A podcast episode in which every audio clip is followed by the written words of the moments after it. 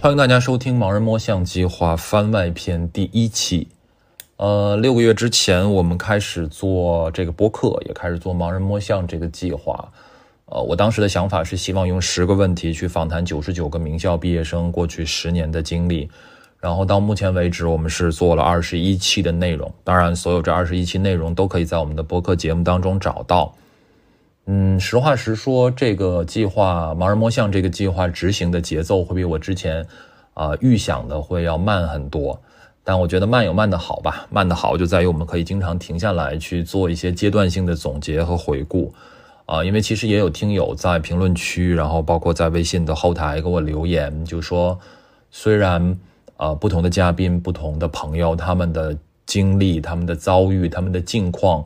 呃，不尽相同，或者说很不一样，但是似乎有一些话题是所有人都在共同去谈论的，然后似乎有一些线索可以把不同的人、不同的事串联起来，所以我们是不是有机会去做这样的一些阶段性总结和回顾的节目？那我觉得，嗯，这个想法特别好，所以其实我很早就开始去构想说。哎，怎么样做一个这样番外篇的形式？那今天是番外篇的第一期，也是我个人的一个单口啊，也是我第一次用这样的形式来做播客的节目。那当然，后面可能还会有其他形式，因为还有一些返场呼声非常高的嘉宾啊，我们可能也会再去邀请他们啊，重新再来录一个番外篇的节目，聊一聊更多啊，他们自己在工作当中，然后在生活当中的一些细节、一些故事啊等等啊，都会有可能。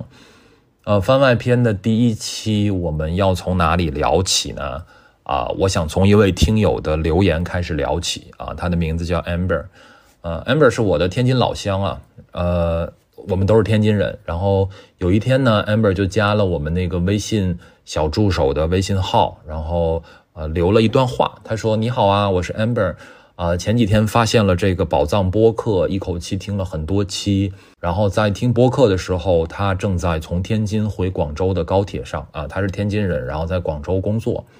他说，啊，心里感觉压着一块大石头，对于未来有化不开的担忧和迷茫。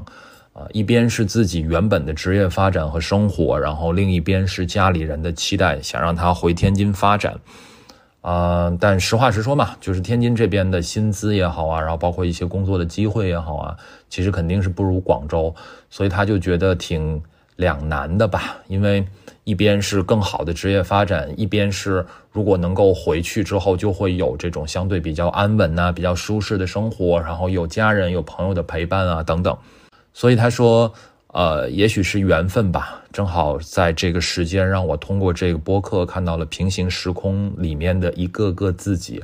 让我知道了原来这个世界上不是只有我一个人卡在这样两难的境地，反复权衡。啊，原来不是自己没有规划，走错了路，啊，也许只是大环境在变化，所以没有成为或者接近理想中的自己，并不是我的错。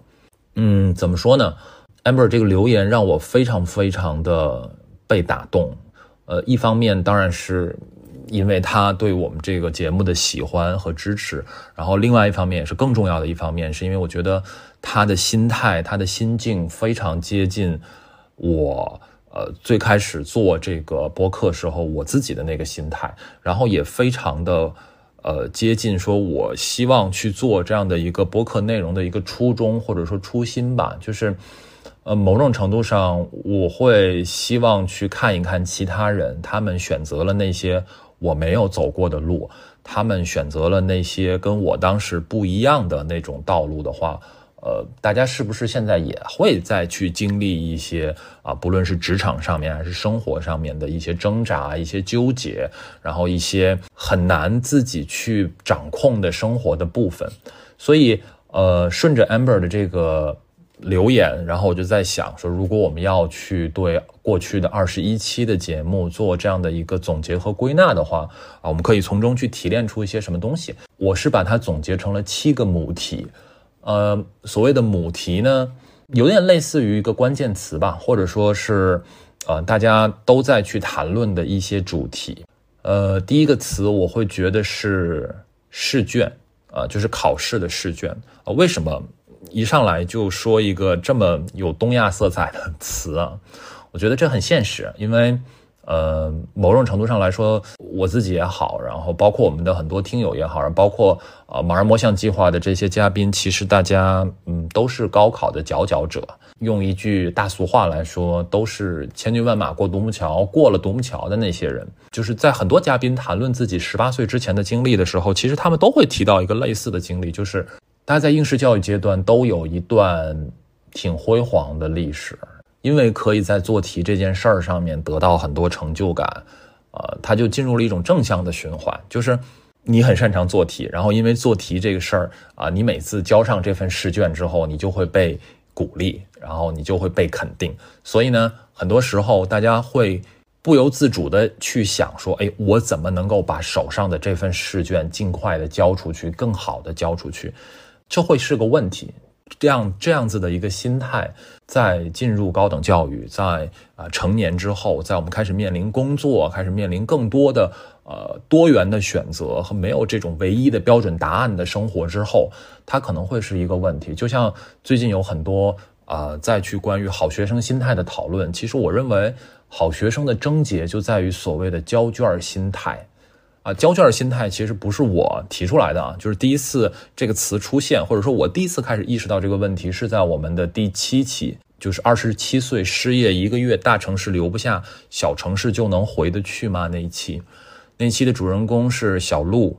小鹿的故事，如果大家还有印象啊，其实就是他。呃，在本科毕业的时候就去了一个地产公司工作，然后进入这个地产公司之后呢，其实一直也不是很顺，因为工作的强度也很大。那个时候正好是地产最高周转、最疯狂的那样的一个周期，然后身体上也很差，然后压力也很大，然后可能也没有赚到太多的钱，这个状态是完全没有办法继续的。然后在那地产出来之后。啊，小鹿换了很多份工作，然后某种程度上来说颠沛流离的吧，就每一份工作其实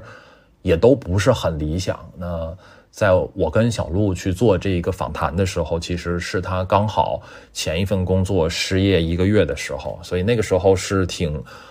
应该怎么说，挺挺悲观的，或者说挺消极的，挺挺不好的一个状态吧。所以在。那个时间点，我们再去做那一次访谈的时候，再去回顾自己最初选择第一份工作进入职场的时候，小鹿他是这样说的：“他说，呃，那个时候就毕业秋招找工作嘛，学校里面铺天盖地都是这种地产的招聘广告。他当时没有投太多的简历，其实就是投了房地产公司，还有另外一些名一些公司，他的他连名字都已经记不住了。”那某种程度上是因为他那个时候就只知道房地产公司，因为他只知道房地产公司，而且他也没有很多的主动的去问说，哎，我还可以去投一些什么样的啊不同的企业，然后甚至是不同的行业等等这些。所以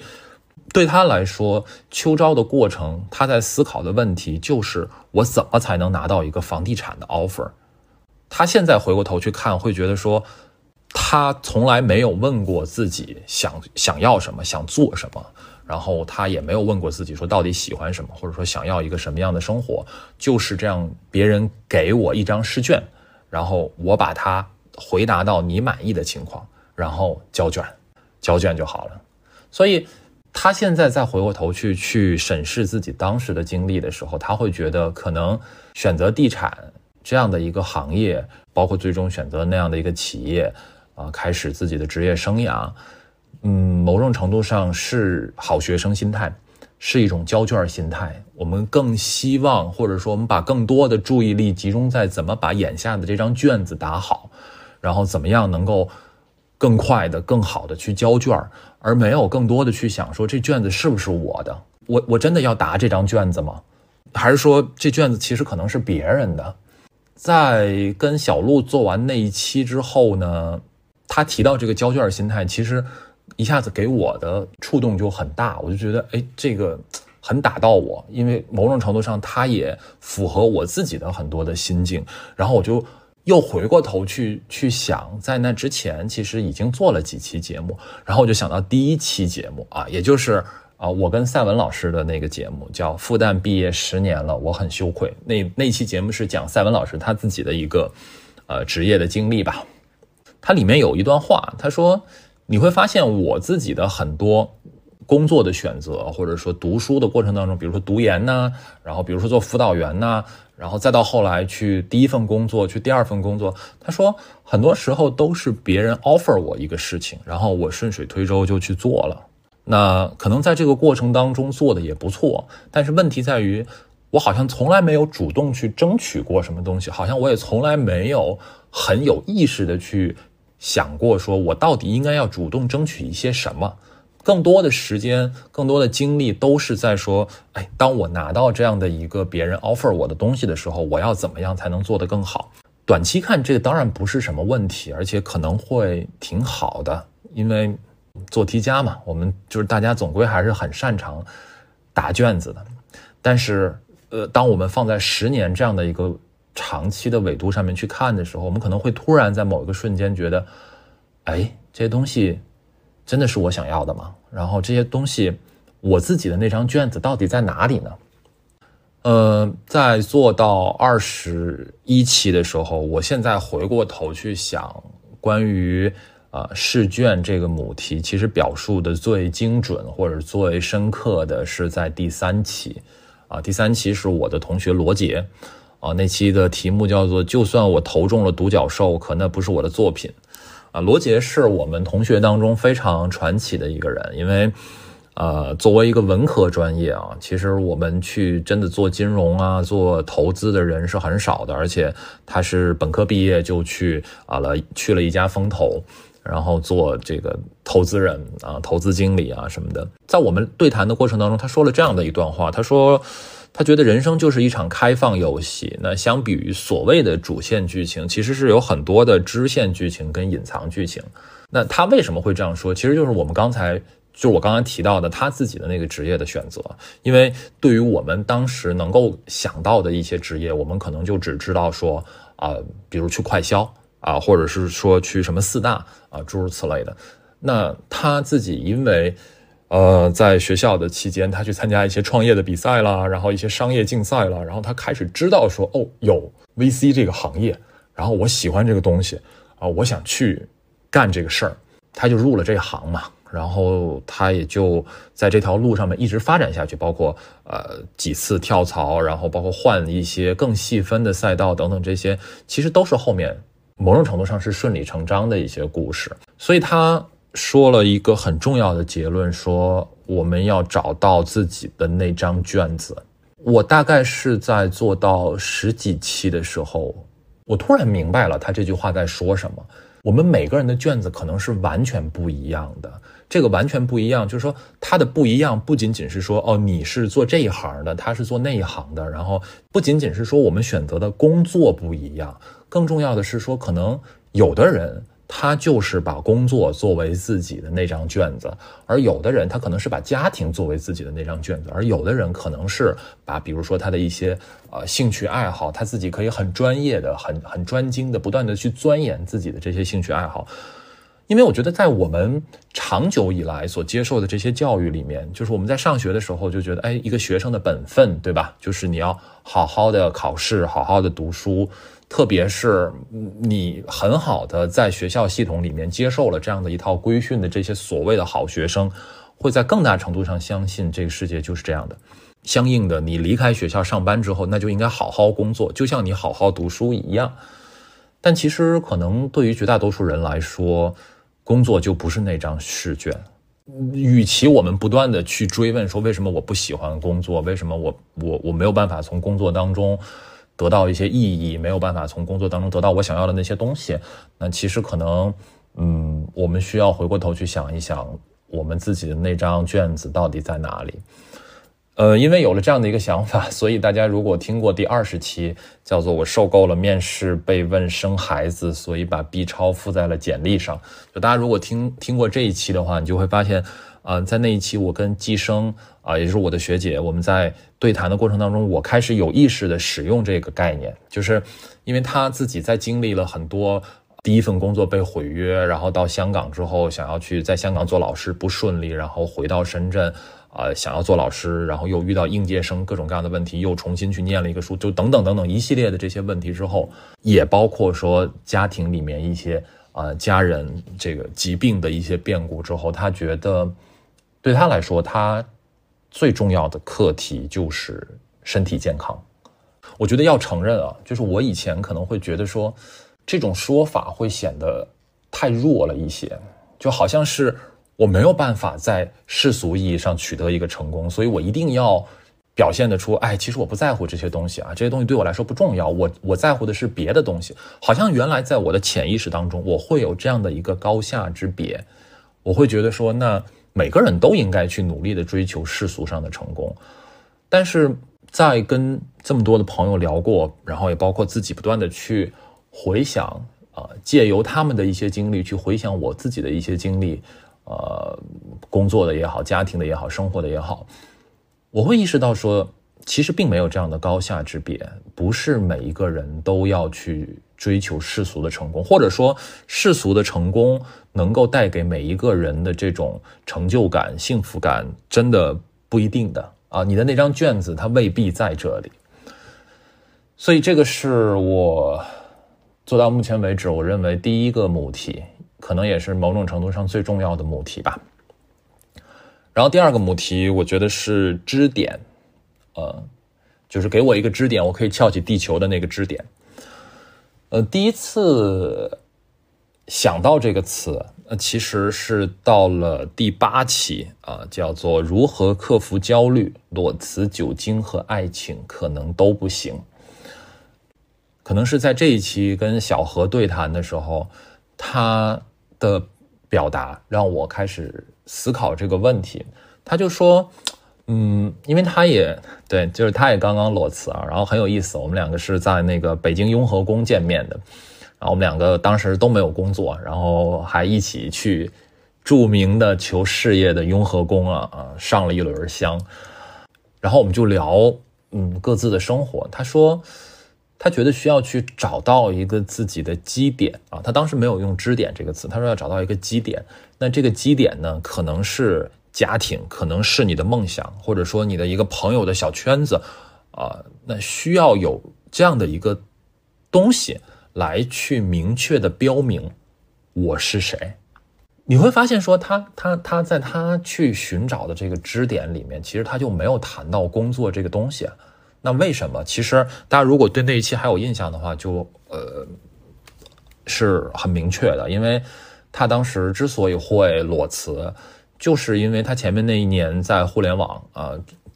一个著名的互联网大厂。啊，他就说他那一年的状态都非常不好啊，非常非常不好。就是他有的时候一去上班就会觉得整个脑子发空，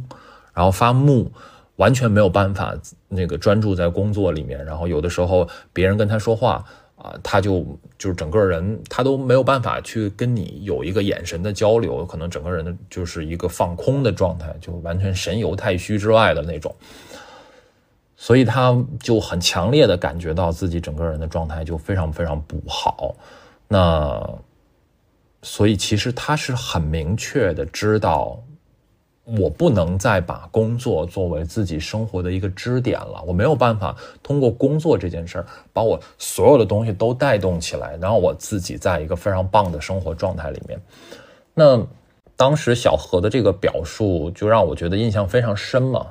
然后我现在回过头去看啊，因为为了做这个。这个这个番外篇，其实我又回过头去把二十一期所有的内容全部都回看了一遍，我会发现，其实，在第一期里面，就是刚刚提到的跟赛文老师的那一期里面，啊，他也提到了一个类似的内容，他就说，他说你你你还记得去年我们待在家里面的就是那两个月嘛？那很多人都觉得说特别绝望或者崩溃，但是他当时其实并没有。就是这个我还有印象，就是当时我们在在家里面的这两个月，啊，没办法出门的这两个月，他每天其实都很忙，他每天都在写方案，然后每天忙得不亦乐乎。因为我觉得那个阶段里面，他真的是把工作就当成一种救赎，就是他可以把这种无意义的感觉拯救出来。但是赛文老师就说，真正的转变是发生在。放开以后，就是大家能出门了，然后我们就开始要面对这个真实的世界了。但其实，嗯，并没有好起来。他就发现说，就我原来把工作当成一个非常非常重要的事情，然后我试图以工作作为一个支点，把我的整个生活都撑起来。但是这个支点突然被打得支离破碎。就是他，我记得很清楚，那段时间他经常要出差去去拍片嘛，因为他是这个广告行业。你完全没有办法继续去像以前那样有一个稳定的预期那样子去工作，因为你不知道到一个地方你可能你要不要隔离，你要隔离多长时间，然后隔离完了之后你是不是能够拍，你要拍的嘉宾是不是能够顺利的到达，然后你回来上海的时候你是不是能够顺利的到上海，是不是也回了上海之后还要隔离啊？等等等等等诸如此类，所以他就觉得说，啊，到去年可能十月份。十一月份的时候，就整个情绪的崩溃了。他说：“以前工作是支撑我面对一切不确定性和一切灰色情绪的一个出口和一个寄托。然后到了那个时间点，他就觉得说特别的虚妄啊，好像工作没有办法给我带来这些东西。当你看待世界的这个方式整个都已经变掉了的时候，工作没有办法承担它原本的那些意义。”所以当时他辞职之前就跟一个朋友聊天嘛，那朋友就跟他说说你要换一个支点啊，你不要把工作看得那么重啊，你要去找一找别的乐子，就很有意思，真的很有意思。因为我发现其实支点这个词在呃盲人摸象的第一期里面就已经出现了，然后支点这个词就一直在我的脑子里面，嗯，一直到我去成都的时候，然后跟呃阿和。做的第十五期啊，叫做“回老家进体制，围城内外，我们都在羡慕别人的生活”。在这一期里面，我已经把支点这个事儿，我当时认为啊，我已经把支点这个事儿想的比较明白了。然后，所以我就问了阿和这样的一个问题，他说。呃，我我我就问他说，呃，我说之前包括我们一些朋友啊，然后包括嘉宾，我们在聊天的时候，大家可能都会不约而同的有一个想法，就我们以前都把工作看得太重要了，就是我们总觉得说，啊，人生活的价值或者说意义一定是要靠工作来给予的。但是大家慢慢的就发现说，好像工作，嗯，它承担不了这么大的一个责任，或者说。如果你试图让工作去承担一个这么大的意义，它就会导致你在养家糊口这个事儿上非常的挣扎啊，就是你不能既要又要嘛。然后，所以，嗯，好像大家都在不约而同的开始想说，是不是我可以给自己的生活找到一个工作以外的支点？我觉得到这里，我自己算是把这个事儿想明白了啊，就是说我们到底在挣扎一些什么东西，然后到底在思考一些什么东西。所以我当时就问了阿和，我说。你觉得你现在算是找到了吗？因为阿和的故事就是，因为阿和的故事就是他研究生毕业之后就回老家进了体制嘛，他会有比较相对多一点的时间能够去探索，然后他也有自己的一些兴趣爱好。嗯，当时我们在呃聊天的过程当中就提到呃写同人文啊，然后包括在这个圈子里面有交到很多的朋友，所以我当时就问他，我说。你你你觉得写同人文也好，或者是说在这个追星的圈子里面，大家有一些同好，呃，这个算是你生活的一个支点吗？其实我问这个问题的时候，我当然心里是有预期的，我我我满心期待，以为说阿和会跟我讲，哎，这个就是我的一个支点，然后这个让我现在的生活特别丰富多彩。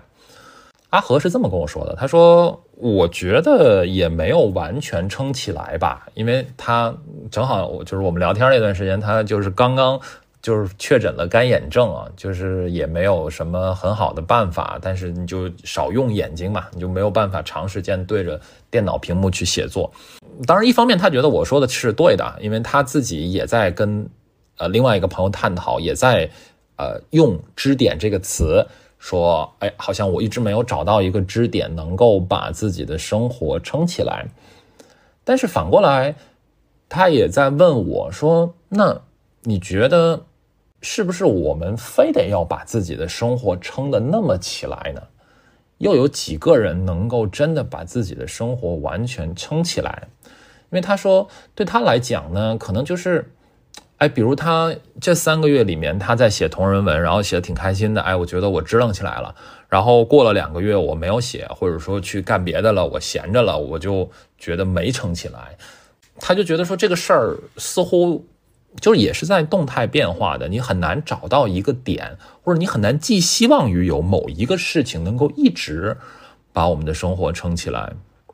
阿和的这段话，我也想了很长时间，然后也会让我反过来去反思我自己的一些想法，因为在那段时间里面，在跟阿和对谈的那段时间里面，我本以为说，哎，我好像找到了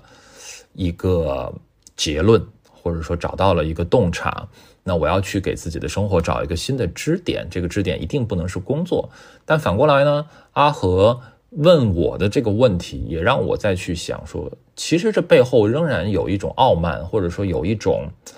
懒惰吧，就是有种偷懒的感觉。就是我总是在想，说我是不是就能找到一把钥匙一样，或者是能够找到一个终极答案。当我开始做某一个事儿的时候，或者说当我开始发现了某一个答案的时候，我就能够把所有的问题都解决了。但必须要承认，阿和说的是对的，所以。嗯，如果我们试图去总结一下阿和的意思，我我我会觉得说，可能在阿和看来，没有这样的一个终极答案，也没有这样的一个一劳永逸的方案啊，可以把我们生活里面所有的问题全部都解决掉。所以，最关键的还是要对自己宽容一点吧，就是不要那么苛刻。就是如果说，我觉得按照阿和的思路，就是你在这个阶段找到了一个你喜欢的事情，然后你觉得这段时间过得很开心，很有意义。那你就去做，就去喜欢，就去享受这段时间。然后可能过了一段时间，嗯，过了两三个月，或者过了半年，或者过了更长的时间，你没有那么喜欢这个事儿了，或者你想，呃，换一个什么事儿啊，休息一段时间，再转换一下，这个都是 OK 的。然后不要对自己那么的苛刻。嗯，我必须得说啊，阿和的这个表达我很喜欢，对。然后也把我原来的想法，我会觉得又往前推了一步。然后这是第二个母题吧，叫做支点。然后第三个母题，我觉得是故乡。故乡呢，我我我第三个母题其实纠结了很长时间了，就是到底管它叫故乡还是叫小镇。呃，大家其实会注意到说。在二十多期的这个篇幅里面，一直穿插着一个主题，就叫做“小镇做题家”。包括嘉宾自己有的时候也会主动的去提说，我其实就是一个小镇做题家，我是从一个呃五六线城市来的，然后我是从一个小县城，然后考高考考上来的，等等这些。所以，呃，我当时也在想，我我希望第三个母题是关于这个事儿的。但是我没有想好到底是故乡会更好还是小镇会更好，然后我最后还是选择了故乡吧。我觉得可能故乡的这个概念、这个范畴会更更更宽阔一些。呃，因为我们在第一期开始，呃，又又回到了这个赛文老师的第一期啊，所以第一期真的真的挺棒的。就是大家如果没有听过盲人摸象的第一期，就我还挺推荐大家可以去听一听的。在第一期里面，赛文老师说了这样的一段话，他说：“呃，如果我现在还在一个二线城市里面过着很单调的生活，我可能反而是更满足、更自洽的，因为这好像是故事本来应该有的走向。我们还是在那样的一个地方过着比父辈稍微好一点，但本质上差不太多的可这个生活，因为你没有见过别的可能性，所以你反而不会觉得有什么怪异的。”所以，对赛文老师，他会一直有一种想法吧，就觉得说知识，或者说学历啊，可能是命运的馈赠啊，也可能是一种大家逃不出去的束缚。其实，在最开始的几期里面，就小镇做题家这个主题是反复在出现的啊，只不过每个人因为他自己的生活不一样，所以呃，在阐述小镇做题家这个话题的时候，每个人的侧重点会有所不同。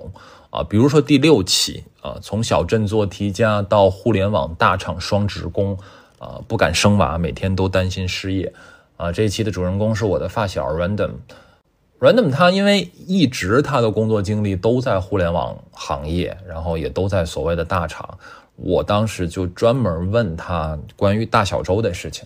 因为那个时候正是取消大小周啊比较沸沸扬扬的时候吧。然后我就问他说：“你们取消大小周了没有啊？”然后，那你怎么看这个事儿？他说了一段话，我觉得真的就是挺典型的小镇做题家大家会想的一个东西。他说：“怎么说呢？其实他是挺喜欢大小周的，因为那一天给的是双倍的工资，是额外给你双倍的工资，相当于你干一天的活可以拿两天的钱，这个是挺他觉得挺好的一件事儿，因为对他来说，嗯，当时他的那个也不是当时了，就是眼下他这个房子房贷月供的压力其实是挺大的，所以他很希望能够多赚一点钱，然后也很担心说工作不稳定，可能下个月裁员或者怎么样。嗯，当时他们在买房的时候，整个互联网也没有像今天的这样一种所谓的颓势吧。大家的预期都是，也不只是互联网，我觉得各行各业吧，在那个时候，可能四年前、五年前这个时候，大家的预期都是上升的。然后那个时候就会觉得说，呃，可能一个月三万这样的一个月供，看起来当下的压力会比较大。但是如果我们对未来有个非常好的预期，呃，这也不算什么。当然，有很多人，包括今天在互联网上，大家去讨论说房子的价格，去讨论房贷等等这些话题的时候，有些人就会很愿意说一些风凉话，说：“哎，谁让你当初要加那么高的杠杆呢？对吧？谁让谁让你非要把杠杆拉满的？你看现在工资涨不动了吧，房价也涨不动了吧？我们不去接盘，我看你到时候怎么出手？怎么说呢？我觉得，嗯。”我觉得真的没有必要，就没有必要这样底层互害，因为就是你去嘲笑这些当年杠杆拉满的人，就是本质上大家都是一样的人，大家都是希望能够在这个大城市当中落脚，希望能够去有一个自己的安身之所，然后怀着对未来非常美好的憧憬跟期待，然后去贷了三十年的贷款，然后希望说能够。乘上这个经济增长的东风，能够去越来越好的生活，我觉得这个没有什么错，我觉得这个也不应该被嘲笑。而且，对于类似小镇做题家这样经历的人来说，大家就是会，大家真的都会有这样的一个共同的愿望，这没什么应该被嘲笑的。我还记得我们那天下午见面的时候，我们很长时间没见了，然后。嗯，距离我们上一次见面可能得过去有四五年的时间了。然后我见到他，就整个人吧，你能够肉眼可见的压力很大。就是人一旦情绪上面压力很大，它其实会反映在你的身体的姿态，然后包括你的整个体型、体重上面，然后你的面部表情上面，很明显。当然，有人可能会说，那你就回老家呗，你回老家不就都没有这些问题了吗？对吧？你还可以把你北京的房子卖了，然后你就回老家躺平呗。怎么说呢？我就觉得这种想法，嗯，就显得轻飘飘的。对于一个奋斗了很多年，终于有机会在一个更好的城市落脚，然后也很希望自己将来给自己的孩子能够提供更好的教育啊、医疗啊等等这样的机会的人。我觉得他们是这个社会里面特别被、特别值得被尊敬的大多数嘛。然后，如果我们只是很轻飘飘的说一句，那你就回老家呗，你就就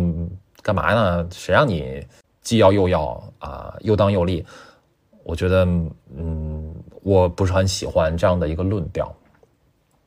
以及呢，回老家这个事儿，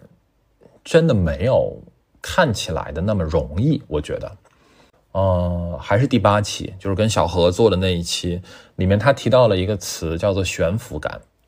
啊，我觉得这个词特别特别妙，呃，就是他特别能够准确的把握到小镇做题家们在大城市里面的那种感觉，然后包括他回到回到家乡时候的那种感觉。呃，这种悬浮感，它就来自于说，有的时候。当你回家的时候，你你又觉得说你没办法在这个地方生活下去，就是这种没办法。一个是你找不到一个非常合适你的工作，然后另外一个就是生活的方式，然后大家很多价值的观念，事实上是有非常严重的冲突的。这些冲突可能每天甚至每时每刻都在发生，所以你你你不可能，你没有办法回到这里来。但是你到了大城市，你又会觉得说，哎，好像这个地方。这个地方又有你的什么呢？你你你又是谁呢？就会有这种感觉，就很悬浮，对，呃，所以关于呃要不要回老家，然后要不要去呃找一个压力更小一点的地方去发展，去寻求一种不一样的生活方式，如果我们更推而广之，其实也是过去呃一两年，很多人都在讨论，甚至去实践的，就是我要从一个啊北上广深或者说一线城市，我到一个二线城市或者新一线城市之后，我整个生活的状态会有一些什么样的变化？所以也是顺着这个思路吧，当时就做了第十三期、第十四期和第十五期，呃，分别是在重庆、长沙和成都做的。呃，我觉得这三期都很好哎，因为这三期就都是我的同学、我的朋友、我的同事，然后他们也都是在上海工作生活了很多年，然后又回到新一线城市，呃，有的是回到自己的老家，有的是啊跟着自己的这个。呃，另外一半到他们的老家去，啊，但不管怎么样，你会看到说，嗯，有一些东西真的会实现了，比如说啊，更更小的这种房贷的压力啦，比如说更多的时间你可以去安排一下自己的生活，比如说这种心态上面，你不会有那种那么大的这种不安全感，呃，这些预想当中的东西都会实现。然后包括跟家人、跟朋友有更多的互动跟交流，这些都会实现，但也会有一些我们会觉得可能比较难以接受的一些事情，比如说，呃，在那个第十四期的时候，呃，里面小强就提到说，哎，到了。新一线城市之后，因为你习惯了在一线城市的那种很有规则，然后大家都可以按照一个约定的方式啊，不管是企业里面还是同事之间啊，大家你都很明确的知道你应该做什么，你应该做到什么程度，然后各自的权利义务是什么，或者说大家都有一个非常明确的这样的一个意识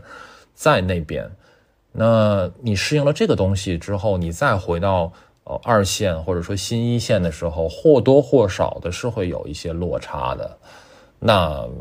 你能不能适应这件事情？你愿不愿意去付出这样的代价？然后包括第十五期里面，阿和也在说，呃，回到这个老家之后，很很大的一个挑战就在于你很难，就阿和是就就他相了很多次亲，然后就觉得。真的很难找到一个有共同话题的人，然后大家很多想法，然后对家庭的观念，然后对各自生活的理解，对亲密关系的理解，然后对于生育的理解，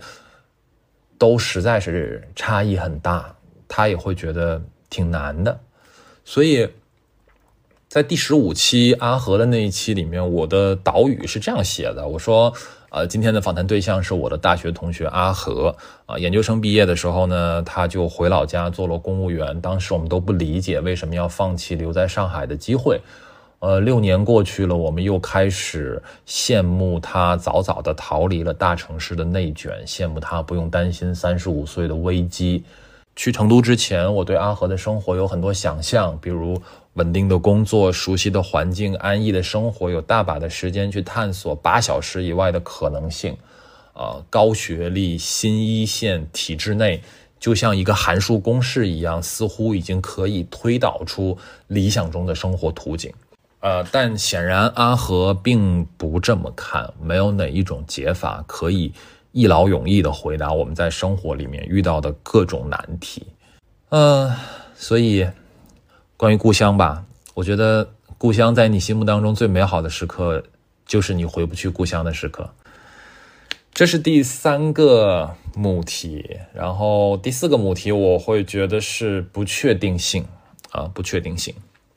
我会希望先从第十四期，从上海到长沙，当大衰退来临，保持谨慎乐观，往前看，别回头这一期开始聊起。这一期的主人公小强嘛，呃，跟小强聊天的过程当中，有一个部分让我印象特别深，因为我可能经常会问一些嘉宾说：“哎，如果我们用三个标签去总结你过去十年的一个经历，你会怎么样子去给自己打这个标签？”然后当时小强说了两个标签之后，他就想不出来第三个了。他说：“那你给我打一个标签吧，你觉得会是什么？”我当时想了一下，我觉得是务实。我觉得他是很务实的。我们包括在聊说把父母从东北接到苏州来，他在苏州买了一个小房子，然后也包括说，呃，决定跟女朋友回他的老家就是回到长沙去啊，开始新的生活，找工作啊，等等等等，放弃之前在上海的工作跟生活，就是他在想很多问题的时候，我觉得都是非常非常务实的。所以顺着这个务实呢，我们就开始聊，就就是其实本来在我的想象当中，就是我们聊到十年三个标签的时候，就已经到了比较后面的部分了，就是这个访谈可能已经快接近尾声了。但是因为务实这个点，小强也觉得，哎，好像这个词还蛮蛮准确的，所以我们就聊开来了。我们又聊开来很多童年时候的一些经历，去聊说为什么他会成为一个务实的人。因为小强他自己是。呃，大庆人嘛，然后也是非常典型的这种，有很多的呃国企，有很多的厂矿企业，嗯，他就说，他觉得他的务实可能是有一些家庭层面的因素在，呃，因为当年啊东北买断啊、买断工龄啊、下岗的这些事情都是他们的家庭完完整整的去经历过的，然后那个时候啊。不得不去搬家，然后不得不转学，然后一个人每天爸妈要出去啊讨生活，然后自己啊一个人上学，一个人做饭，一个人下学啊一个人生活，就这这还是一个小学生嘛。因为有这样的一段经历吧，他对于未来始终没有一个非常高的预期。那个时候我们在做访谈的那个时候，正好是漫长的季节啊，特别火。然后，所以小强也就是说，就是《漫长的季节》里面描述的那些场景，讲的那些故事，真的就跟他小的时候经历的那个状况是非常非常相似的，啊，周围很多人的失业，然后整个经济大环境的不景气，所以他说，我已经知道，在经济崩塌或者是这种预期很差的环境下面，我们作为个体，到底应该怎么样子去面对。所以我对未来的预期很低，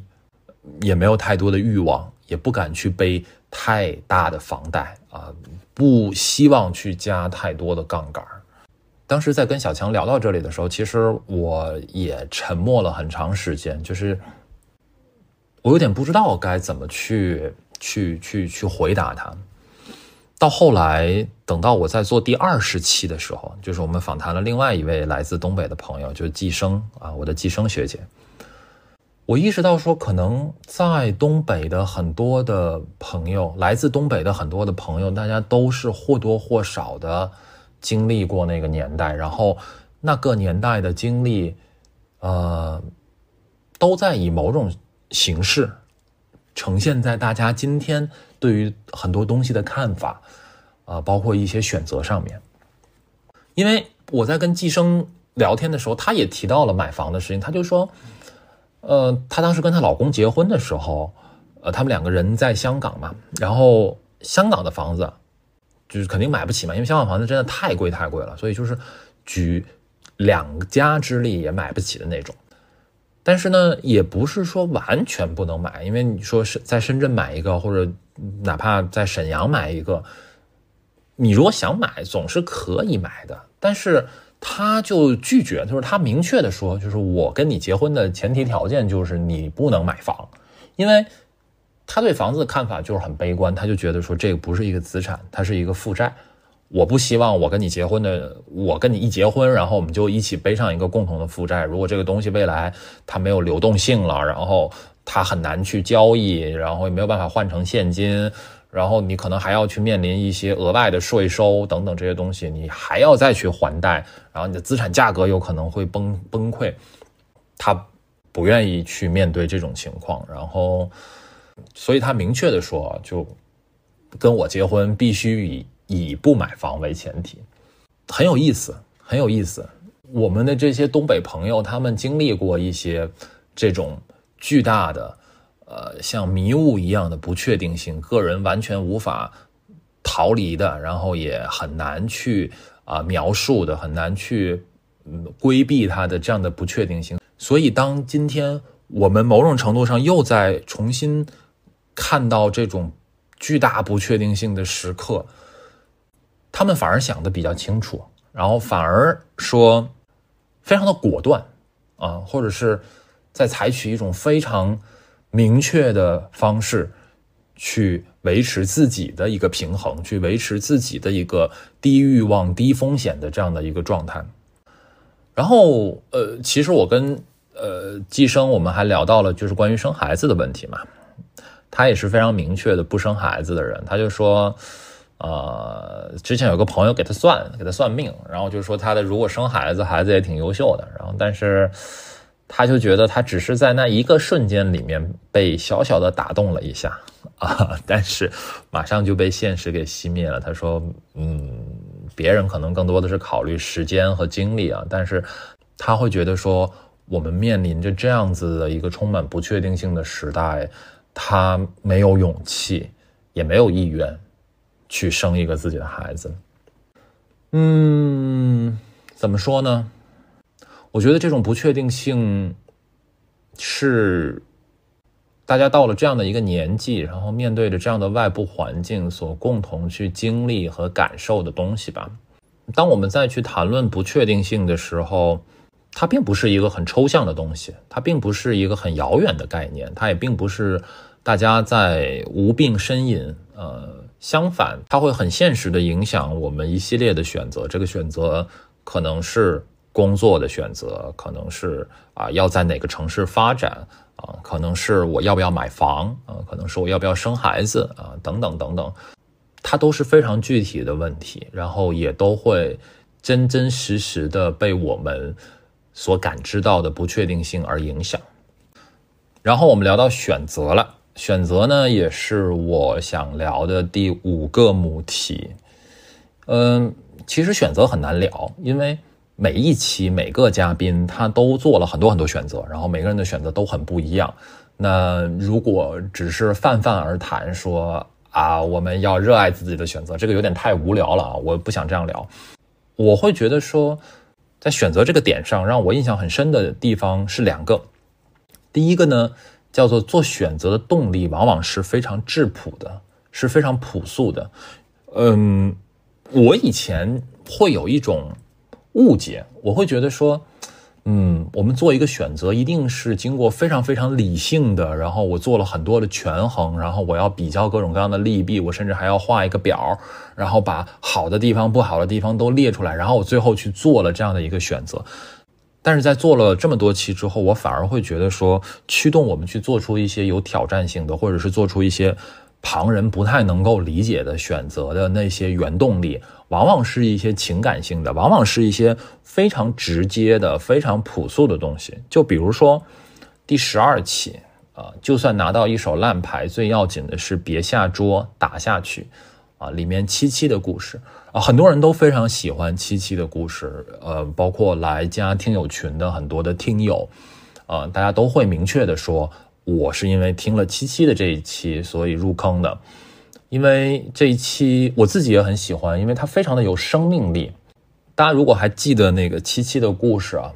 他是本科毕业之后到南京，呃，先是做了两三年的文员。呃，就是最普通的文员，一个月可能就挣三四千那种，然后一直在换工作，半年搬一次家，然后到后面，他就觉得受不了，很痛苦。为什么？因为就钱不够花。我觉得钱不够花真的是一个特别真实，然后特别特别有生命力的一个做选择的这样的一个理由。所以七七说，他当时就做了一个决定，因为他。那个时候能看到的挣钱的方式就是推销信用卡，所以他就跑到信用卡中心去说：“你们招不招人？”然后信用卡中心做地推嘛，做销售嘛，常年都在招人。然后他就去了，拿了表格，然后出门找人填表。然后他就算，他说：“如果我希望能够过上我想要的那个生活，我需要一天至少填多少张表？”最后他算下来说：“我一天一定要填五张表。”嗯，然后包括他讲了他第一次去街上跟别人推销信用卡的时候，包括他到人家那个办公室里面，就是经历了很多啊不被尊重，然后不被理解的这样的一个经历之后，他还是很坚持，然后他做的很好。这个选择对他来说是非常重要的一个变化，因为当他熟悉了这样的信用卡的销售。之后，一方面他的收入有了非常切实的提高，另外一方面，这样的一份工作经历，也为他接下来去到一个这个大企业里面去做 marketing 的工作啊，奠定了一个非常重要的基础。所以，如果我们回过头去看七七的这个选择，你就会意识到说，这个选择在做出这个选择的那一刻，并没有那么多的利弊权衡，非常非常朴素的想法。我的钱不够花，我想要有更好的生活，所以。这个是给我，嗯，触动非常大的，因为包括七七整个故事，他后来的一些经历，他进到一个大公司里面开始去做 marketing，然后再到后来去斯里兰卡做包车旅游，然后再到后来从零开始做外贸，到现在去运营这个独立站，运营的非常非常好，风生水起。对我来说，最强烈的一个感受就是他从来不害怕做选择，他也不会因为选择而内耗。呃，相反，他会选择很直接的去跟随自己内心里面非常明确的那个想法。所以说回开头那一点，做选择的动力往往是质朴的。然后我觉得这个点呢，在第二十一期，也就是最新的一期啊，一个县中孩子的十年转动命运齿轮的时刻，也是最煎熬的时刻。这一期里面啊，也会有一个非常。好的阐释吧。啊，这一期是路飞的故事啊。路飞，我跟路飞我们是非常非常好的朋友嘛。然后大家也都听出来，因为很多听友啊在评论区留言说，感觉好像是两个傅老师在对话。对，我们声音是有点像。他在呃讲述自己故事的过程当中，他提到了一个蒸汽机的比喻。我觉得这个比喻让我印象太深刻了。呃，路飞的故事，大家如果还记得的话，其实套用一个很俗的话，就是转动命运齿轮的那一刻，对他而言就是大二的暑假那年夏天啊，到上海来参加了一个 NGO 的活动，然后认识了第一次知道啊什么叫故事线，什么叫一个好的项目管理，然后怎么去做一次好的 presentation，然后第一次知道什么叫甘特图，真的啊，就是。大家都不需要看到画面，你你就单单是听那一期里面的那个声音的状态，你就能够想象的出来。就是我跟路飞在实际录这一期节目的时候，在他说到你很难想象当时那样的一个学生在什么都不知道的情况下看到甘特图是什么感受，这不亚于第一次看到蒸汽机。就是你都能够想象那个时候，当他说出这句话的时候，他的那个表情是多么的兴奋，然后是多么的那种，就是你很难形容的那种感觉。但是你就觉得特别特别的被打动。当然，在那之后还有很多很多经历，比如说他考研啦，然后实习啦，然后工作啦，跳槽啦等等，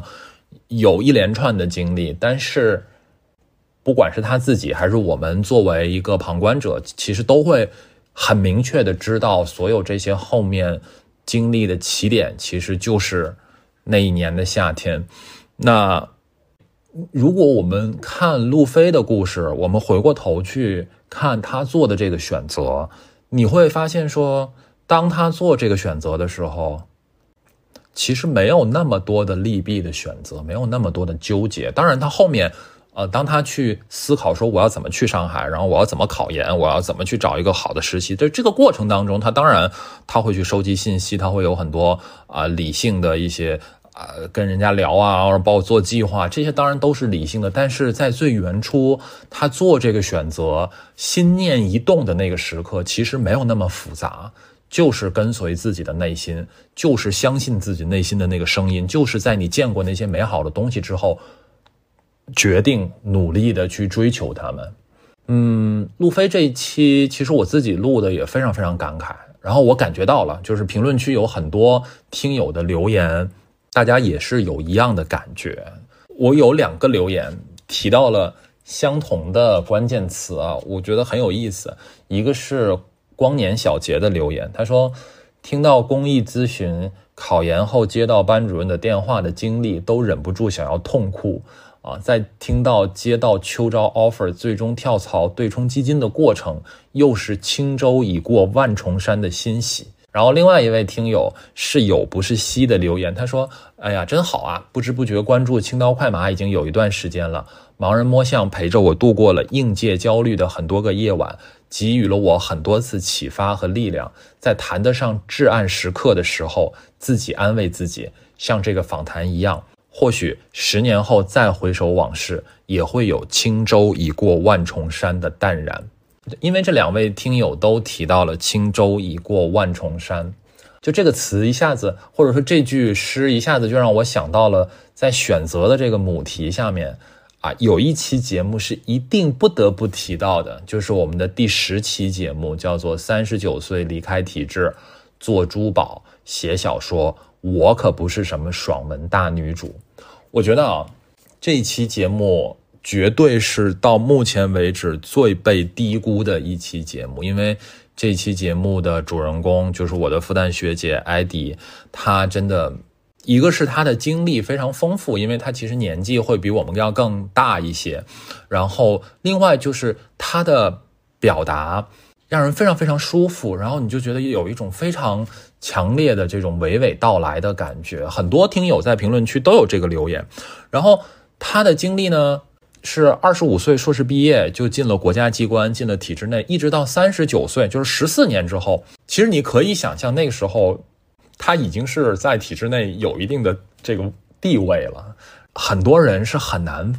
放弃这件事情的，更不用说在体制内。其实到三十九岁，很多人已经没有办法、没有能力、也没有勇气离开体制了。但他就是在三十九岁这一年离开体制，开始创业，啊，开始做珠宝设计，然后包括还有一些他的副业，就是写历史小说。嗯，在我们聊天的过程当中，我就问了他这样的一个问题啊，我说今天有很多。二十多岁的学弟学妹们，或者是说跟我现在这个年纪差不多，就是三十郎当岁的这些人，我们好像都会有一种想法，就是说我一定要在很早的时候就想清楚我喜欢什么，我要做什么，然后我就开始以这个事情为目标，所有的事情都要围绕这个最终的彼岸来去做。但是另外一方面，那很现实的说，可能我们真的没有办法那么早就想清楚自己想要什么，这个东西是不现实的。那如果以他的这样的一个个人的经历来看，在做了十几年的体制内的工作之后，又放弃了这样的身份、这样的地位，然后又重新开始做自己想做的珠宝设计，然后写小说等等这些，他会不会觉得说前面这十几年某种程度上是浪费了？学姐的回答让我印象非常非常深，她就说绝对不会。没有人，没有谁能够设计一个一帆风顺的路线，然后也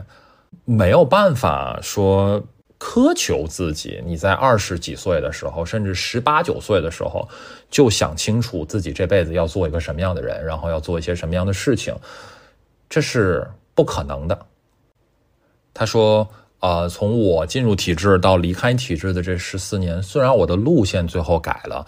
但是这十四年的过程当中，对自我的锤炼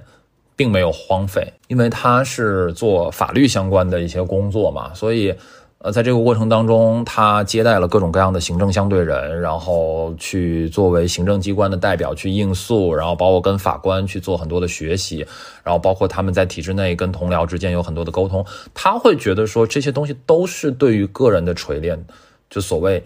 世事洞明皆学问嘛。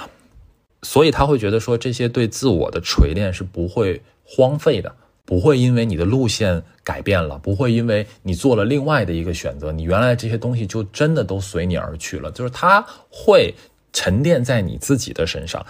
然后这个艾丽学姐也给我举了一个例子，就是她自己的这个小说啊《大明英华》里面的这个人物啊，呃，具体的这个小说的情节我就不给大家复述了，然后大家也可以去。去关注一下《大明英华》这本小说。就自从我跟学姐做完这个访谈之后，真的是肉眼可见，这个小说是越来越火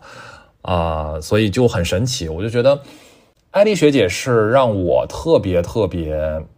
有感触的一次访谈，因为一方面是因为她的经历真的很丰富，然后另外一方面是因为她的那种淡然吧。就我们总是在。去纠结，说我这个选择到底做的对不对，到底好不好？我现在还能不能选？我如果选了这个，我原来的那些东西是不是就没有了？但是当有这样的一个人，然后他以他这样的一个故事经历，很推心置腹的去告诉你这样的一些道理的时候，我觉得确实，呃，会能够去平复你很多这种内耗和焦虑的情绪。然后说到选择呢，肯定免不了还是要谈一谈选择和努力的关系。因为在做这些节目的过程当中，其实到底选择更重要还是努力更重要？其实这个讨论就一直没有中断过嘛。然后我觉得在七七的那一期啊，就又要说回到七七的那一期，我问了他这样的一个问题，我说你会觉得有一种美德是被过分高估的吗？然后七七的回答说，他觉得努力和吃苦是最被高估的美德，因为努力之前你一定要认清楚方向，就像踩油门之前你要知道方向盘要往哪里打啊，不要盲目的去努力啊，盲目的努力就只是感动你自己而已。然后第二个呢，就是吃苦，因为很客观的说，他确实吃了很多苦，但是他不觉得说这些事情他经历的这些东西需要或者应该发生在别人身上，因为人不一定必须要通过吃苦来去理解人性，不一定非要去面对人性的黑暗来理解人性。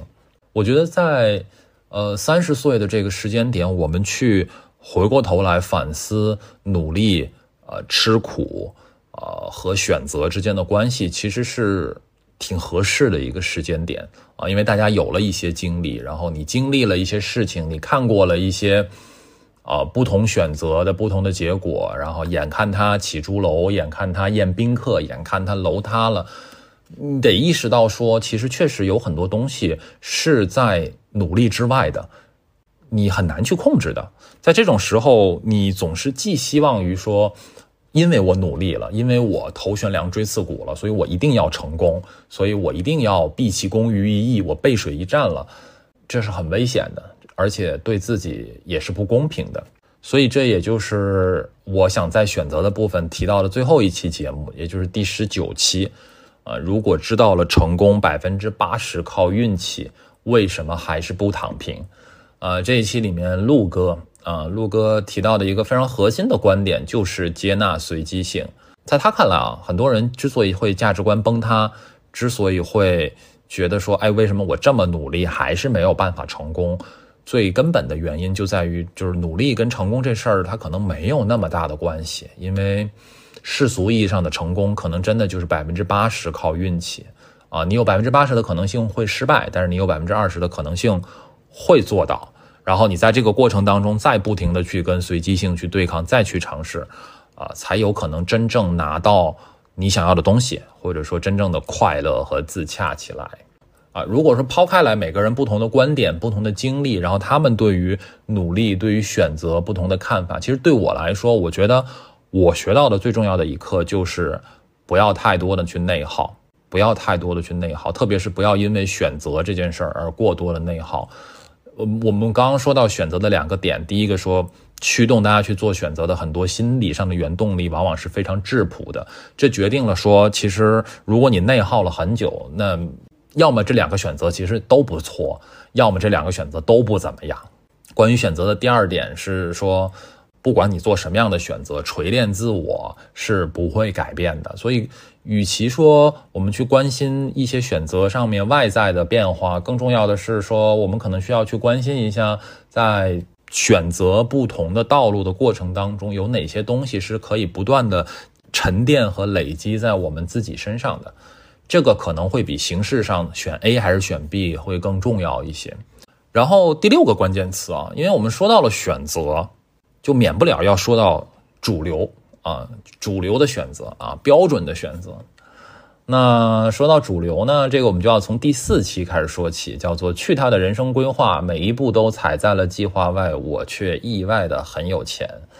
啊，这一期我当时是写了这样的一段导语啊，我说今天的访谈对象是我的大学同学 C C 啊，他是一个特别不着调的人啊，别人申请出国的时候，他在北欧看极光。啊！别人找暑期实习的时候，他在哥斯达黎加潜水；别人挤破头留在华尔街的时候，他从纽约辞职跑到西海岸去开超市。但他又是一个对自己特别狠的人啊！明明就是一个文科生，非要转码做 AI，然后干了三天三夜写出了自己第一个应用啊！明明已经找到了工作，还要再念一个 CS 硕士啊！硬是花四年的时间念了出来。这十年的时间呢，变化很大，当然也有很多东西没有变，比如他依然纯正的东北口音，以至于当他说到“享受”这个词儿的时候，我直接闭麦爆笑，有些鼓励的话，好像只有用东北话说出来才特别有力量。所以，每当你觉得焦虑或者纠结的时候，不妨再打开这一期播客，听听那句“干就完了”。之所以想要先回顾一下这段导语，就当然是因为这段导语里面其实就比较概括的把他自己的一些经历都给大家呈现出来了。然后我在导语里面说。啊，每当你觉得焦虑或者纠结的时候，其实我说的这这个也不是别人说的，就是我自己啊。但是我当时，嗯，在跟 C C 聊完这一期之后，我觉得一方面呢，我挺羡慕他的状态的，就是他一直在很认真的去活自己的生活，然后他一直也不是特别 care 所谓的主流的选择、主流的道路，他也不是很在意是不是啊走在了一个符合大家预期的这样的一个很标准的。这个路径上面，我一方面很羡慕他，然后另外一方面我又觉得说，嗯，那我为什么不是这样呢？我为什么有这么多挣扎，有这么多纠结？我心里到底在想什么呢？但是那个时候呢，我好像还没有办法准确的表达、准确的叙述我自己的这种纠结吧。所以一直到什么时候呢？一直到第十六期，就是做到第十六期叫做“活得别扭”的时候，就找一条阻力最小的路。啊，做到这一期，在跟 TY 对谈的过程当中，哦，我终于可以比较明确的把我这个心里在想的问题讲出来了。就我们当时聊天嘛，然后就呃，他就分享了他从财大毕业之后去美国做中文老师，然后再到后来做自由职业者啊等等一系列所谓非主流的职业经历的这个过程之后。啊，我就问了他这样的一个问题啊，我说，我就问了他这样的一个问题，我说，因为你的很多选择其实都是非主流的嘛，但是今天大家其实很多呃比我们更年轻一点的，或者说我们的同龄人，大家会有一种焦虑，叫做我要不要随大流？因为随大流或者说去做一些所谓标准的选择，可以帮助你规避很多压力，因为你不需要去承担说。别人可能会跟你讲哦，你为什么？你早就跟你说过让你选这个、这个、这个，结果你非不听，怎么样？你看现在后悔了吧？就是如果我们做一个随大流的选择呢，其实我们某种程度上就可以规避这样的一个风险。我就举了一个例子啊，我说一八年毕业的啊研究生啊。那那个时候，其实去做选调生啊，或者说进入体制内啊，这种所谓主流的选择，其实还是相对会容易一些。啊，但那个时候大家可能就会觉得，哎，这个我我不感兴趣，或者我不喜欢这些东西，所以就没有去遵从这些所谓主流的选择。但是到了今天，呃，当大家面对很多不确定性的时候，可能回过头来又会想说，哦哟，早知道这样。那我不如当初就进体制吧，或者说，那我要不要现在就辞职，准备考公，然后上岸，这样我就没有这种三十五岁的风险。那这个时候啊，别人就会一定会有人跳出来说，早知道这样，你对吧？我早就跟你说过了，你当时就不听。所以说，时间它不是一个常量，呃，就是很多的选择，它会随着时间去变化的。它并不是总有一个选择留在那里去选择，大家会很担心说，哎，我现在有没有在主流的选择里面选择主流，可以某种程度上让大家去对抗这种不确定性。T Y 说了一个我觉得挺有意思的一个话，他就说，当然，如果我们只是说做选择永远都不会晚啊什么这种之类的，我觉得其实也挺庸俗的。但是我觉得，当你担心随大流是不是随的太晚了的时候，你其实已经在大流里面了。我觉得 T Y 这个观点特别有意思啊，因为呃，很多时候我们会不自觉的带入一个非黑即白、非此即彼的这样的一个思维模式，就觉得说，哎，我要么是选 A，要么是选 B，我要么是遵从自己的兴趣去做一个非主流的选择，然后我要么呢就是按照大家的期待去做一个非常主流的选择，但实际上可能不是这样的。并不总是 A 或者 B 的这样的一个状态，而是偏这边多一点，还是偏那边多一点，偏自由多一点，还是偏稳定多一点。那当你开始去想稳定这件事儿的时候，其实你已经在所谓的主流里面了。所以，与其说纠结，哎呀，我我如果三年前就开始想这事儿，那那就好了；如果我五年前做了这个决定，那就好了。可能在 TY 看来，真的没有必要。嗯，说到所谓的主流啊，如果我们再换一个角度去理解所谓的主流呢，其实就是符合所有人的预期啊，符合大家的预期。那或者更通俗的说啊，所谓的主流就是做一个好人。那这个就不得不提到我们的第二期啊，可能也是我自己最喜欢的一期啊，叫“年薪百万买不来快乐，更买不来欲望”啊，他是我的好朋友迪迦的故事。呃，迪迦是一个，我包括我自己在岛屿里面也说嘛，就是他是一个好人，他是一个特别不愿意让别人失望的人。但是在我们那天聊天的过程当中，呃，包括很多听友在评论区也说，就觉得他过得挺挺辛苦的。他说，呃，我好像特别喜欢把自己藏起来，然后讨厌给别人添麻烦的那种感觉。这个是一个长久以来性格上的问题，特别是当一个人他如果在事业上面没有那么强的进取心的时候。你又很讨厌给别人添麻烦，你就你就很容易想自己想很多，你然后你就很容易被感情牵绊，很容易去内耗。但是他就说，现在想想很多东西都是自找的，对吧？就是没有人逼你这样，或者你你大可不必如此啊，你没有必要这样。某种程度上还是因为你在潜意识里面想要去做一个好人。然后然后我就跟他说嘛，我说但是。做好人可能真的挺累的，对吧？我当时想表达的意思也是觉得他可能应该更多的去关注一下自己的内心的一些感受。然后他说了一段我觉得非常非常有意思的话，他说：“做好人很累，但也很容易，你只要妥协就可以了。妥协是一件短期来看非常容易的事情，它不需要你做任何努力，你就放弃掉你的欲望，放弃掉你的挣扎，你就说 yes，OK，就照你说的去做。”就好了，他不累，它是一种偷懒的方式，它能够让你回避掉生活当中很多你不得不做的选择。我觉得这段话真的给了我非常非常多的启发。就是我们原来都会说，哎呀，做个好人真不容易啊，然后要满足很多很多人的期待，然后就可能各种角色的期待之间还会有冲突。但是迪迦就觉得说，做好人其实是偷懒啊。是你不愿意做选择，所以主动的放弃了自己做选择这件事情，然后你去妥协，你去接受所有人他们的预期。有很多听友在评论区还有后台就给我留言说，迪迦这一期他听了好多遍，因为有很多的片段吧，非常值得反复的去琢磨。到后面我就问了他一个问题，我说。呃，如果抛开所有的这种角色啦、期待啦等等这些东西，从你自己本心来看，你想成为一个什么样的人？其实我在问的时候，我满心期待的就是，哎，他可能会讲说，哦，我想做一个自由自在的人，对吧？然后我想去探险，然后我想去啊做很多之前没有办法做的事情，等等诸如此类的。但是。那个就不是迪迦了，那个就是我，对吧？然后迪迦说：“他说我真的很难回答这个问题，因为他觉得他他是很有依赖性的，他就是依赖于他现在的这种社会关系跟责任感去驱动的一个人。所以，如果你真的让我抛开所有的角色、所有的期待，那我可能就谁也不是了啊！就我我我我我我可能最后还是要去做一个好人，但没有任何一个人逼我，而是说我受的这些教育，我的成长的环境，让我已经。”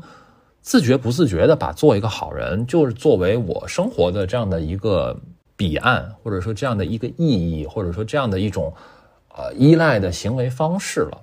真的，就他在说这番话的时候，真的就是非常非常的真诚。然后，而且我觉得不是那种很怨天尤人的、很很负面的一个状态，说，哎呀，我我我我怎么这么惨，我怎么这样。我觉得他就是在很很很平静的、很客观的再去试图剖析自己是怎么样成为今天的这样的一个人的。所以说到主流，所以说到要去符合大家的预期，我觉得迪迦的例子是一个特别特别好的例子。我我我我还是很想在迪迦这里再多增加一些篇幅啊。然后我也非常推荐大家去听一听这一期，因为我问他的最后一个问题，当然也就是。呃，所有的访谈当中，我都会去问这些访谈嘉宾的一个问题，就是如果你有机会，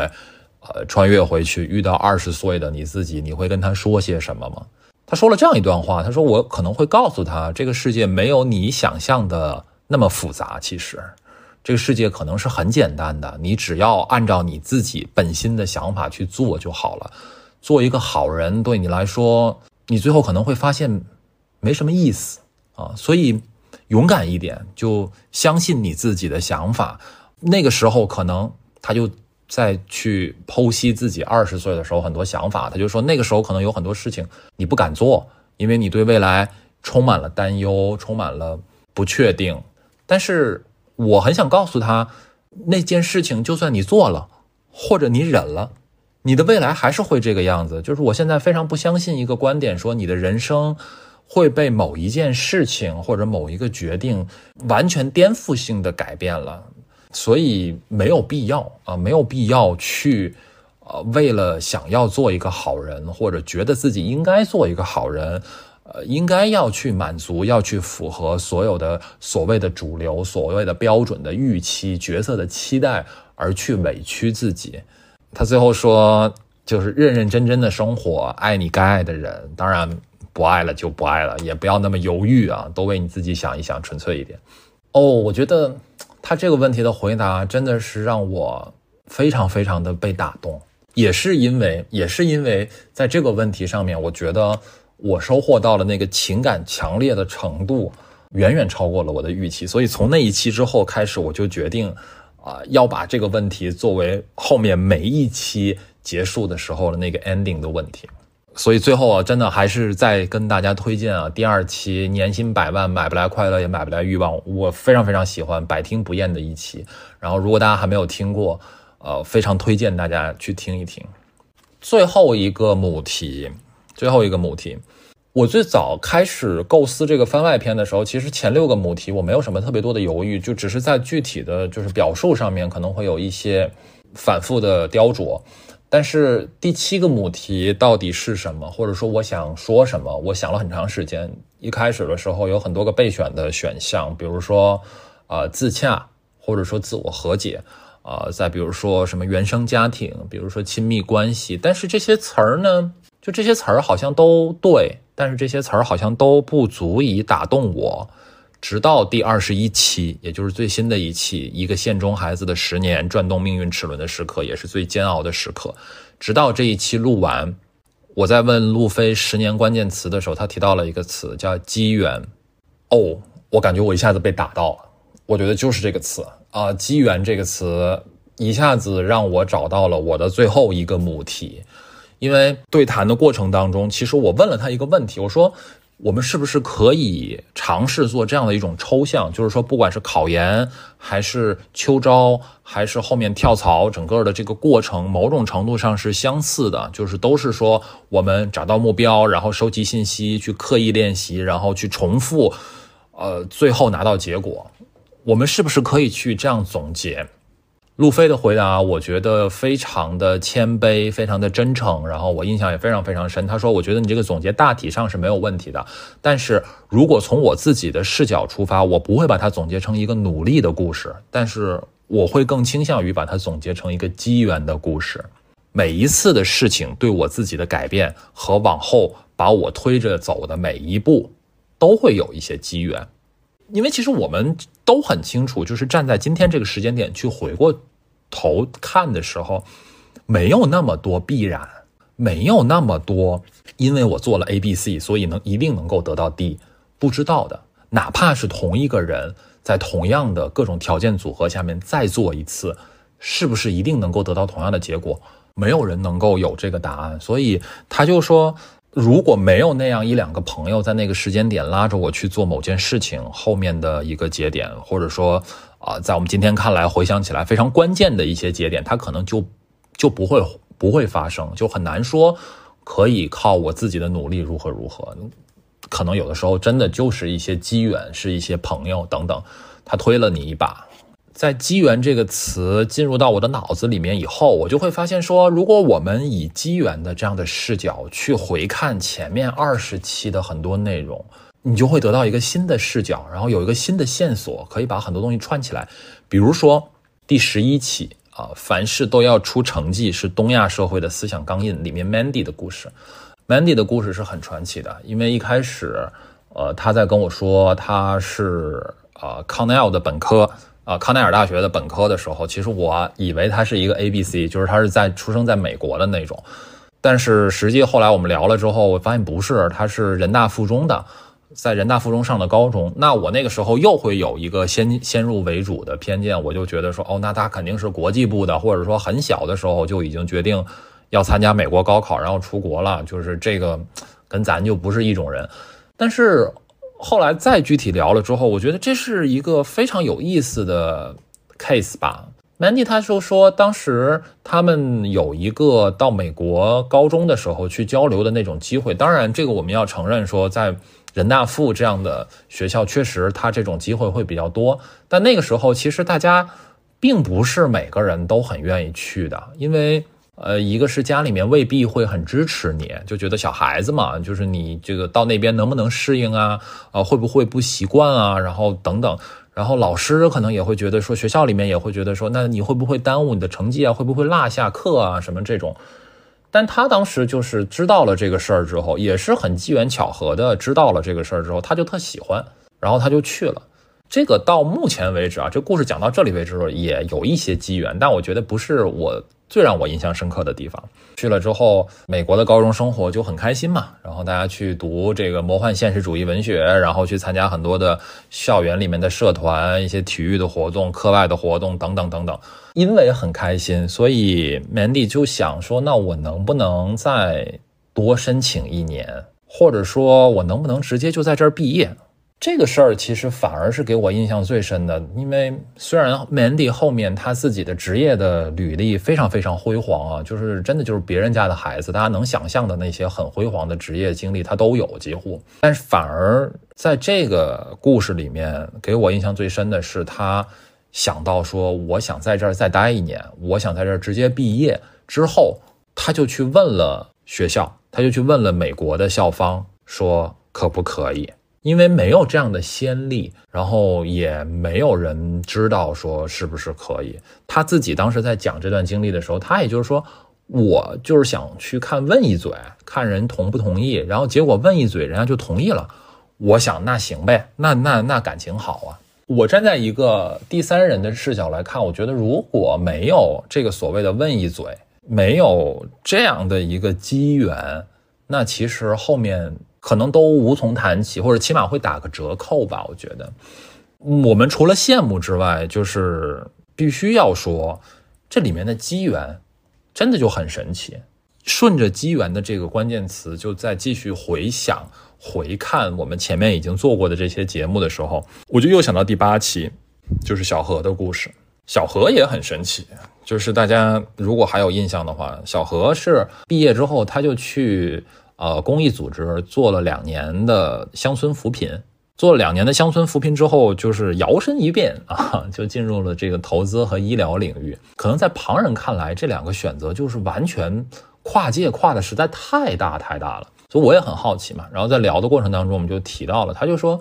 其实当时呢，他就是。待了在村里待了两年之后，他就觉得稍微跟大城市也有点脱节，然后也想去商业的这个世界里面看一看，感受一下吧。最神奇的地方就是他们这个公益项目的出资方就到他们那个村里面去探访，就这很正常嘛，对吧？就相当于我们投了一个项目之后，我们想去看看投后的效果怎么样，然后执行的好不好，有没有遇到一些什么样的问题等等这种诸如此类的。通过这样的一个机缘巧合的机会，他就认识了他们那个项目。资助方的创始人，然后有机会被推荐到这个投资公司参加他们管培生的项目，然后就有了后来发生的一系列的事情。所以我觉得我的话可能会在两个层面去理解机缘这个事儿吧。就是一方面呢，人生我觉得真的就是充满了各种各样的机缘。就是很神奇，你你小何也好，或者说 Mandy 也好，或者说路飞也好，就是你会发现说，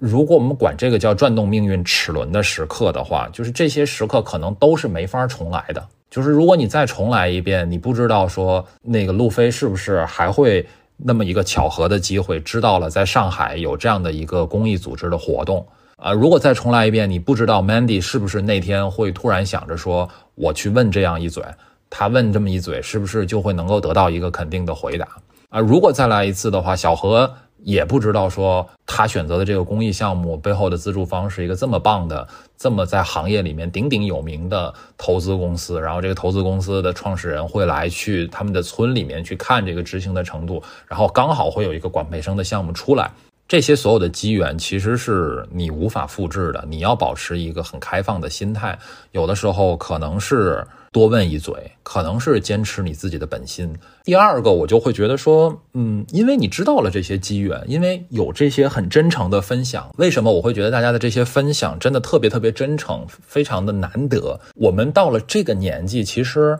我总是可以忽悠你的，就我总是可以跟你讲说，哦，其实你看到我自己的这个这个工作的历程。哦，这个背后都是我靠我个人的努力啊，因为我不断的去做 networking，然后我不断的去丰富自己的简历，然后这个都是靠我努力得来的。你只要跟我一样努力，你也可以的。就是当然，大家可以把这个故事讲成一个成功学的套路，然后我们作为一个旁观者，其实你很难真的去发现它里面有没有一些破绽，但是。大家愿意很真诚的去告诉你说，其实这里面有很多机缘巧合的东西，有很多是没有办法复制的，有很多是今天就算是我自己穿越回去，我再重新做一遍这些事儿，我也不能够保证能够拿到一样结果的。那如果我们承认并且相信机缘这件事情，最重要的可能就不是像成功学那样。觉得好像我只要这样这样做了，我就一定能够如何如何。更重要的恐怕是更多的去专注自己当下喜欢且能够去把握的部分。呃，到这里呢，就是我做到目前为止，在做了二十一期盲人摸象之后，在我看来，呃，不同的人、不同的故事之间都会呃或多或少提到的七个母题。这七个母题呢，嗯，代表了我。自己到目前为止的一些总结和思考吧，也非常的希望，呃，能够跟大家在评论区，然后包括在听友群有一些不同的交流。呃，在这期节目的最后呢，我想再读一位听友的留言啊，他也是我们青刀快马最早期的忠实的听友，呃，他叫诺拉，呃，诺拉是每期他都会在评论区分享自己的经历和想法，而且。非常非常真诚，就是让我非常非常感动。在第十八期的评论区里面，诺拉说了这样的一段话，啊，那我也希望是作为我们这一期番外节目的结尾。因为第十八期我们是在谈说自由嘛，就是怎么成为一个自由的人。那诺拉说，以我当前浅薄的认知，我会觉得说自由可能就是，呃，从心所欲不逾矩啊，听从自己的内心，不受外界的影响。从外界解放自己，获得自由，不逾矩，可能不是做不到，而是已经放下了我执啊，没有破坏的冲动，从自己的内心里解放自己，获得自由。这一期很感谢主播提出的这个问题。那那一期里面我提了这样的一个问题，就是假如你被告知你只剩下了一年的生命，那么你打算做些什么啊？诺拉说啊，感谢主播提出的这个问题，让我有机会在这个阶段认真的思考一次自己的人生。如果我知道自己只剩下一年的生命，甚至可能明天就死掉，我应该还是会像现在一样用心的跟家人朋友相处，上班、听播客、看书、看电影、散步、爬山、旅行。人生不过是一段经历，享受过程，乐趣无穷。做自己想做的事情，坚定自己的判断和选择，尽量享受自己做的每一件事儿，包括享受无所事事，放下负担。轻刀快马，在人生的旷野上，或快或慢，自在漫步，就是自由。这些不需要自己拥有了多少物质之后才能做到，毕竟物质目标没有上限；也不需要知道自己大限将至才能做到，毕竟谁也无法真的预知自己的终点。只要有想要获得自由的想法，就有可能做到。我们不知道远方是什么，但一定有点什么。继续体验和享受就可以了。非常感谢诺拉的这个留言。然后我觉得诺拉关于轻刀快马的这个表述，可能是到目前为止，我觉得啊，比我自己表述的还要好。所以我就原封不动的把他的这个留言读了一遍。那非常感谢大家收听本期节目。也感谢每一位听友对盲人摸象计划的支持和喜爱，也感谢每一位嘉宾愿意如此真诚地谈论自己过去十年的经历。那这个是盲人摸象计划番外篇的第一期啊！如果大家喜欢这一期节目的形式和内容，欢迎大家在评论区与我们留言互动，也希望大家可以把这一期节目分享给你的朋友。再次感谢大家的收听，我们下期再见。